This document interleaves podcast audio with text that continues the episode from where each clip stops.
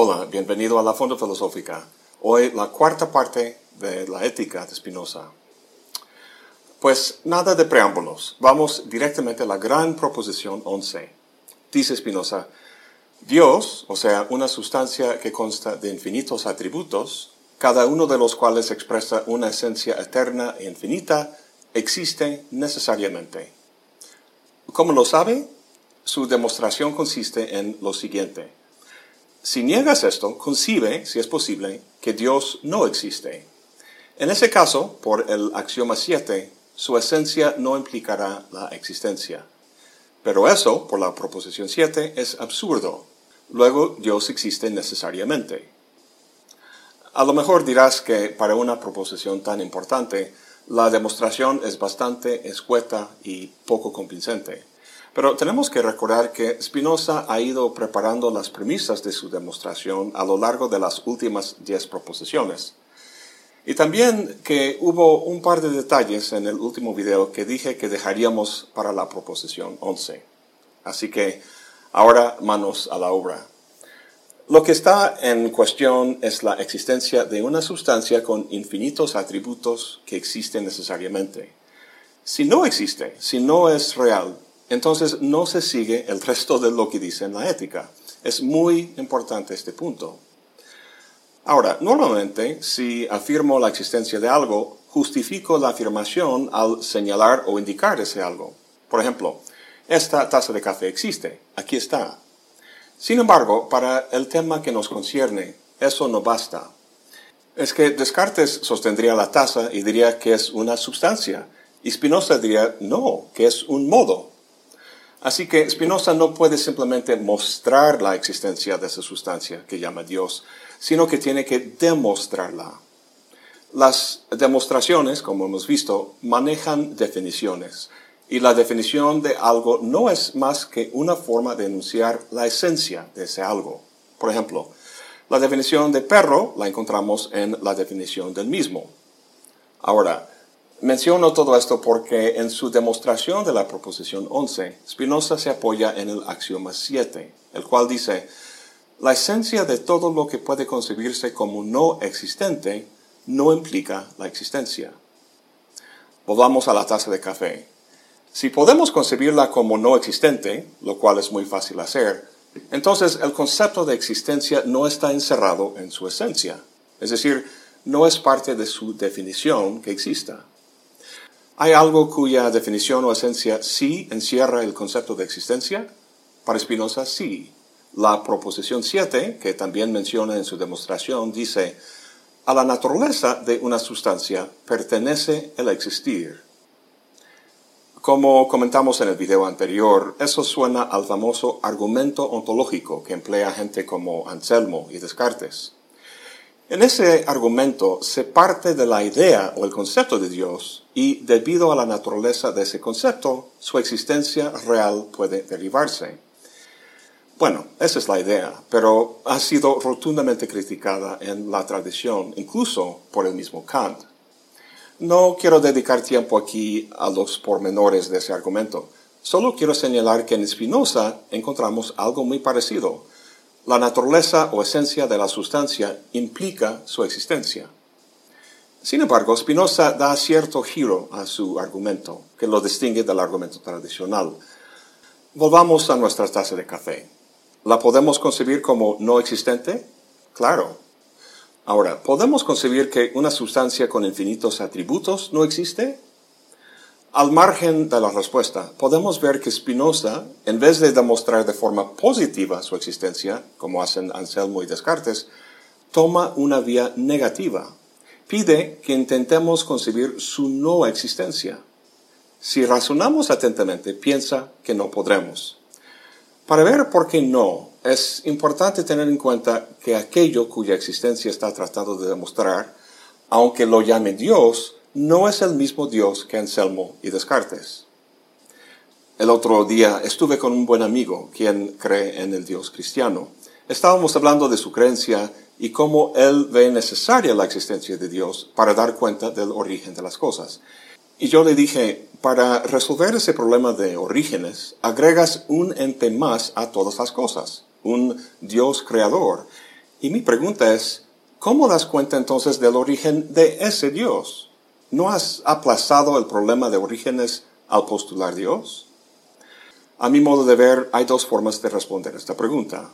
O bien Dios siempre existió, por lo cual no hay problema de origen, o fue creado, por lo que la postulación de Dios solo aplaza el problema.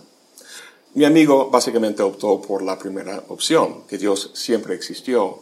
Pero para mí es una opción que sobra, ya que podemos dejar ese Dios creador fuera del escenario y simplemente atribuir la externa existencia al mundo mismo así simplificando mucho el problema.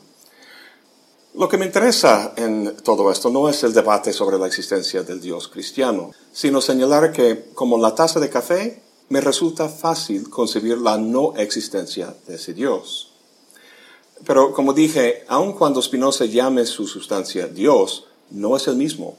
El Dios de Anselmo y Descartes, por muy poderoso y excelso que sea, no deja de ser un ser entre otros. Spinoza no dice que ese Dios existe necesariamente, sino una sustancia con infinitos atributos.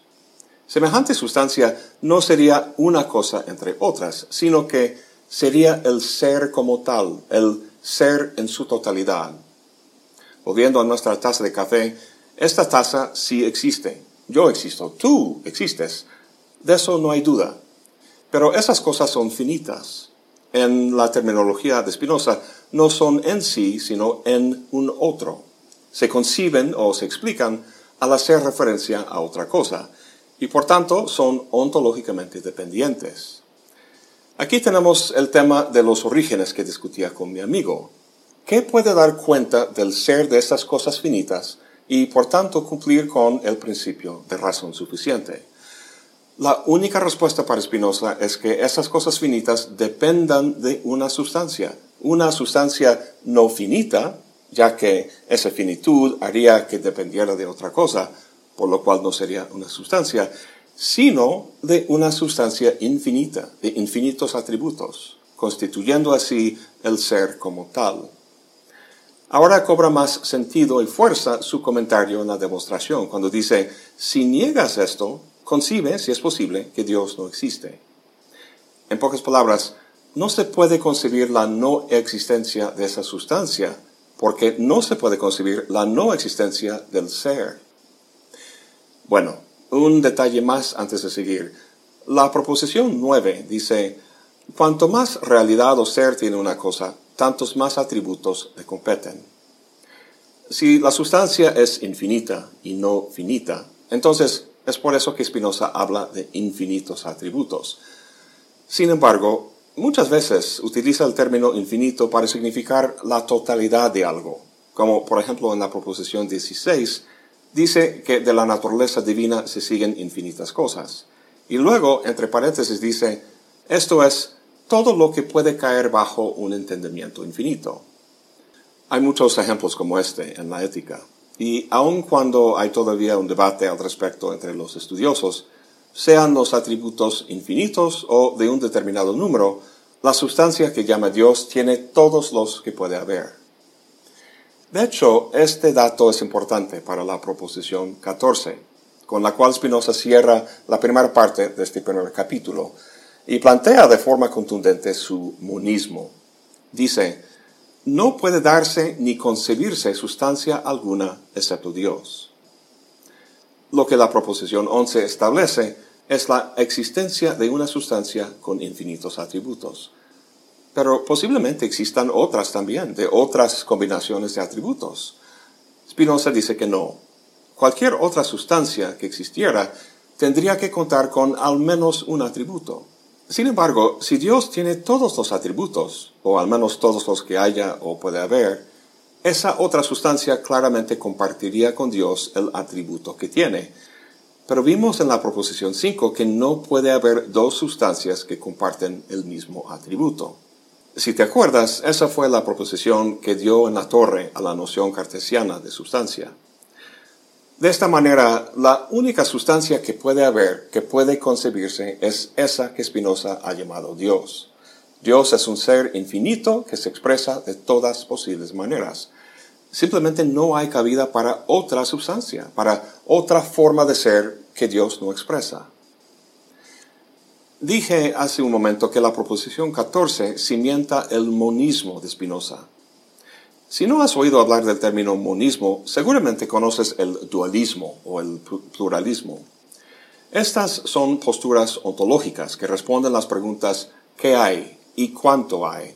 Es decir, ¿qué clase de cosas hay y cuántas de esas cosas hay? Para apreciar la radicalidad de la postura de Spinoza, consideramos cómo un atomista y un cartesiano responderían estas preguntas. Para el atomista hay una sola clase de cosas o de sustancia, a saber, los átomos. Sin embargo, hay infinita cantidad de átomos en el cosmos. Entonces, es monista con respecto a la clase de cosas que hay, pero pluralista con respecto a la cantidad de esas cosas. Para el cartesiano hay dos clases de cosas o sustancia, extendida y pensante.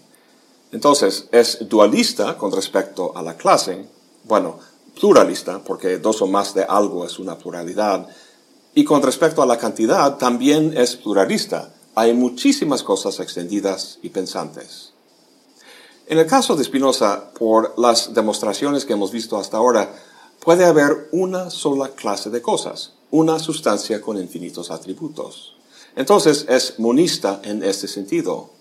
Y en cuanto a la cantidad de esas cosas, como acabamos de ver en la proposición 14, puede haber solo una. Así que Spinoza es un doble monista, a diferencia de Descartes que es un doble pluralista.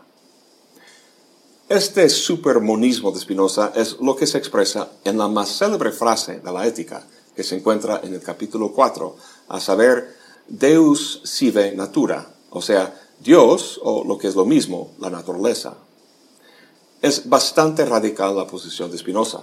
De hecho, tan radical que decimos, si hay una sola cosa, ¿por qué veo tantas cosas a mi alrededor? Bueno, ya sabemos que las cosas finitas que vemos, árboles, pájaros y nosotros mismos, son modos o afecciones de la sustancia. No son sustancias individuales, sino partes de la única e infinita sustancia. ¿Qué significa eso? La relación entre Dios y el mundo de nuestra experiencia cotidiana, entre la sustancia y los modos, es lo que detalla en el resto de este primer capítulo. La proposición 15 dice, todo cuanto es, es en Dios, y sin Dios nada puede ser ni concebirse. Ese todo que es en Dios se refiere a los modos, a todos los árboles, pájaros y personas, etc. Lo que hay que entender es la naturaleza de esa relación de estar en. Anteriormente habíamos comentado que no se trata de una relación espacial, como el café que está en la taza, sino una relación de dependencia. Una cosa que está en otra depende de esa cosa, ontológicamente, para ser lo que es, y lógicamente para ser concebida o entendida. También habíamos comentado que para Spinoza Entendemos algo si lo podemos explicar, y explicamos algo al hacer referencia a su causa. Así que podemos entender la relación de estar en al examinar la relación causal entre Dios y el mundo, entender cómo esa infinita sustancia causa los modos. Para ello vamos a saltar a la proposición 18, que dice, Dios es causa inmanente, pero no transitiva de todas las cosas. Antes que nada, Spinoza es el primero en la tradición que plantea un esquema netamente inmanente, es decir, todo el ser está en un mismo plano, no hay nada trascendente o más allá, como las ideas platónicas o el Dios cristiano. Es por eso, de hecho, que Gilles Deleuze le llama el príncipe de los filósofos y que Nietzsche encontró en él un alma gemelo. Bueno, ¿Qué quiere decir que Dios causa las cosas, los modos, de forma inmanente? Primero veamos un ejemplo de la causa transitiva. Tomas un cerillo y lo enciendes. Aquí tú eres la causa y el efecto es la llama en el punto del cerillo. Esa es una causa transitiva, porque el efecto es ontológicamente distinto de la causa. Igual el cuadro que pinta un artista. El artista, como causa, es distinto de su creación, el efecto. Con una causa inmanente, en cambio, el efecto es parte de la causa. Un ejemplo sería la luz y el calor que el sol produce. El sol no es una cosa distinta de sus efectos. Además, vemos que mientras se den las reacciones nucleares en el sol, se dan luz y calor, pero al pararse esa causa, se paran los efectos. En la causalidad transitiva, en cambio, el efecto no se para al pararse la causa. Volviendo al ejemplo del arte, hace mucho tiempo Picasso terminó de pintar el Guernica, pero este, como efecto, sigue hoy en día colgado en el Museo Reina Sofía en Madrid. Ahora bien, Dios, tradicionalmente concebido como en Descartes, es un creador en este último sentido transitivo. Dios es como un artista que crea el mundo y que luego queda separado de él. El Dios de Spinoza no es así. Lo que crea no son cosas distintas de sí mismo, sino modulaciones o variaciones de su propio ser. En vez de la creación de cosas, se podría decir que la causalidad inmanente de Dios es la actualización de su propio ser quizá parecido al proceso metabólico de tu organismo, que crea nuevas células y tejido constantemente, que son efectos íntegros, inseparables de lo que los causa.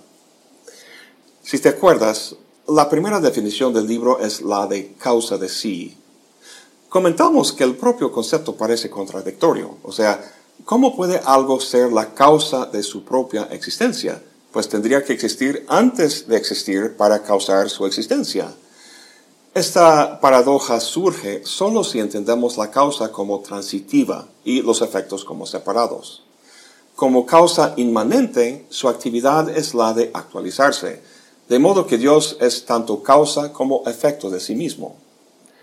Spinoza detalla esta curiosa relación más adelante en el escolio de la proposición 29, donde dice que por naturaleza, lo cual, como sabemos, es sinónimo de Dios, entiende dos aspectos. Por un lado, natura naturans y por el otro, natura naturata. Esto es el latín. Al español se ha traducido como naturaleza naturante y naturaleza naturada. Como naturante, Dios o la naturaleza es sustancia y es causa de sí, y como naturada es el efecto de sí mismo, es decir, los modos. Con esto hemos visto la causalidad de Dios en términos generales. En las proposiciones 21 a 25, Spinoza amplía este simple binomio de sustancia y modo, revelando un cosmos con una estructura más jerárquica y diferenciada. Les advierto que es bastante denso y abstracto esto que vamos a ver ahorita. Bien, la proposición 21 dice, todo lo que se sigue de la naturaleza, tomado en términos absolutos, de algún atributo de Dios ha debido existir siempre y ser infinito. O sea, es eterno e infinito en virtud de ese atributo. Lo que se sigue de una sustancia solo puede ser un modo. Lo curioso es que dice que ese modo es eterno e infinito, mientras que hasta ahora hemos hablado de los modos como finitos y temporales. Bueno, aunque Spinoza no lo dice, los estudiosos de Spinoza han llegado a llamarlo el modo infinito inmediato. En la siguiente proposición, la 22, habla de todo aquello que se sigue a partir de un atributo de Dios, en cuanto afectado de una modificación. Por modificación aquí se refiere a ese modo infinito inmediato que acabamos de comentar. Todo lo que se sigue de esta modificación, dice, también es eterno e infinito. Esto los estudiosos de Spinoza han llamado el modo infinito mediato. A partir de este último se siguen los modos finitos y particulares como aprendemos en la proposición 25. Resumiendo, de la sustancia se salen los modos infinitos inmediatos, y de ahí los modos infinitos mediatos, y de ahí los modos particulares. ¿Qué está diciendo? Para la relación entre sustancia y modo, tenemos ejemplos como el de la cara y su sonrisa, que al menos nos ayuda a visualizarla. Pero esto que dice ahora es sumamente abstracto. Afortunadamente, en la época de Spinoza había una persona tan confundida como nosotros y le escribió una carta pidiendo que diera ejemplos de estos dos géneros de modo infinito. En la carta 64, Spinoza responde, los ejemplos que usted pide son, del primer género en el pensamiento, el entendimiento absolutamente infinito. En la extensión, en cambio, el movimiento y el reposo. Vamos a ilustrar esto al poner un ser humano en lugar de la sustancia infinita. ¿Cuál es el aspecto más fundamental que puede decirse sobre el ser de esa persona? ¿Que tiene un lunar en la cara? No, los lunares se vienen y se van. El lunar sería un modo finito y particular. Ahora nos interesan esos modos que Spinoza llama infinitos, un modo, digamos, no particular, sino general. Pues siguiendo a Aristóteles, una buena respuesta sería la racionalidad. No me refiero a una inferencia en particular, sino a la capacidad por el raciocinio en general. Otra cosa fundamental sería la extensionalidad, que el ser humano ocupa tres dimensiones en variantes proporciones de movimiento y reposo. Volviendo a Dios, esos serían los modos infinitos inmediatos. Infinitos porque son generales y no particulares. E inmediatos porque son los efectos que de forma más próxima y fundamental caracterizan los atributos. En este caso, el pensamiento y la extensión. Y volviendo ahora a la carta de Spinoza, da un ejemplo del segundo género de modos, los modos infinitos mediatos. Dice que sería la faz de todo el universo, la cual, aunque varíe de infinitos modos, permanece, no obstante, siempre la misma. Esa es una de las expresiones más poéticas de la ética. Para explicarla, dirige al Señor que le escribió a la proposición 14 del segundo capítulo Ahí comenta que los individuos están compuestos de individuos más chiquitos, como las células y órganos que componen a nosotros, y que esos individuos a su vez son partes de individuos más grandes, como sociedades, ecosistemas, el planeta entero, galaxias, etc. Dice, y si continuamos así hasta el infinito, consideremos fácilmente que toda la naturaleza es un solo individuo, cuyas partes, esto es, todos los cuerpos, varían de infinitas maneras sin cambio alguno del individuo total. Ese individuo total es a lo que se refiere cuando habla de la faz de todo el universo, que es el ejemplo que da del modo infinito mediato. Vamos a diagramar todo esto para visualizar mejor los elementos y sus relaciones. Aquí tenemos a Dios o la sustancia en el centro, como un círculo, con dos segmentos del círculo correspondiendo a los atributos de la extensión y del pensamiento, extendiéndose hacia afuera al infinito. El primer momento de la causalidad de Dios, esa primera capa que se expande hacia afuera, son los modos infinitos inmediatos, el movimiento y reposo por un lado y el entendimiento absolutamente infinito por el otro. Eso ya lo hemos discutido. Lo que queremos ver ahora son los modos infinitos mediatos, lo que Spinoza poéticamente describió como la faz de todo el universo. ¿Qué sería este último en las respectivas dimensiones de la extensión y el pensamiento?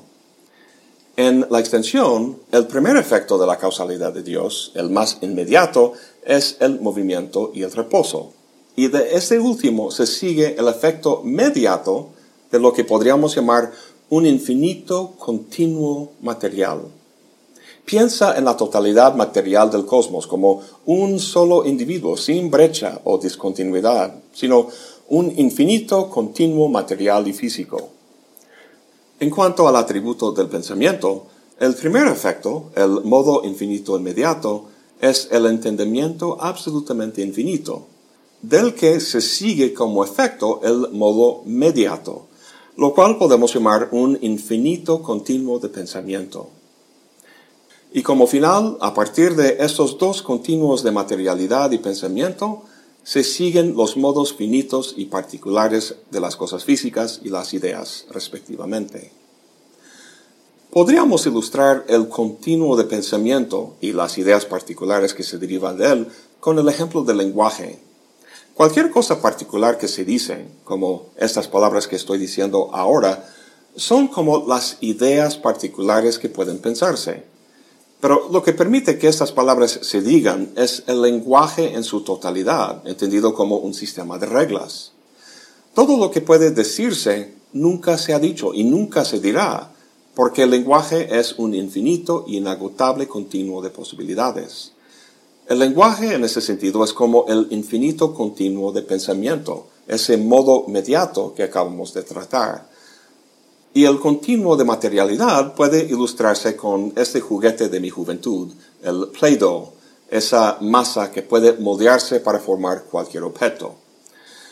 Como final, vamos a aterrizar todas estas abstracciones y metáforas en un lenguaje que nos resulta más familiar, el de las leyes de la naturaleza. Ya vimos que Dios para Spinoza es idéntico a la naturaleza. Ahora podemos entender mejor qué quiere decir eso. La naturaleza no es simplemente el conjunto de todos los árboles, elefantes, montañas y personas. O sea, no es meramente el cúmulo de modos finitos, sino como una totalidad tiene que ser algo más. Ese algo más son las leyes de naturaleza, las cuales serían equivalentes a los modos infinitos inmediatos, que en el caso del atributo de la extensión es el movimiento y el reposo. Eso, a fin de cuentas, es lo que describen y rigen las leyes de naturaleza, a saber, las formas y relaciones de movimiento entre los cuerpos o modos finitos. ¿Y cuáles son esas leyes en el caso del atributo del pensamiento y su modo infinito del entendimiento absolutamente infinito? Las leyes de la lógica. Las leyes físicas rigen la relación entre cuerpos y las leyes lógicas la relación entre ideas. Por si no estuvieras bien mareado, quiero cerrar al leer la proposición 16, que pasamos por alto. Dice, de la necesidad de la naturaleza divina deben seguirse infinitas cosas de infinitos modos. Leyendo eso me hace pensar en el Spinoza argentino, Jorge Luis Borges, y los infinitos libros que se encuentran en la biblioteca de Babel. Como sabemos, la biblioteca contiene todos los libros que es posible escribir con las 22 letras, el punto, la coma y el espacio. Infinitos libros que contienen infinitas ideas es como el modo mediato que comentamos hace poco, el infinito continuo de pensamiento y materialidad. Bueno, dada esta infinitud, la inmensa mayoría de los libros son, por tanto, pura galimatías. Y dado que la proporción de estos a los que son realmente útiles e informativos es casi infinita, los bibliotecarios se desesperan de jamás encontrar un orden en la infinita profusión que les rodea. Lo que saben es que si todo posible libro se encuentra en la biblioteca, entonces existe uno que contiene un índice perfecto de todos sus libros. ¿Dónde estará? ¿Será que el libro que buscan sea la ética de Spinoza? Borges dijo, siempre imaginé que el paraíso sería algún tipo de biblioteca. Por consiguiente, creo que podríamos ampliar esa famosa afirmación de Spinoza, Deus sive natura, sive biblioteca. Eso es todo por hoy. Gracias por acompañarme. Hasta la próxima y buen provecho.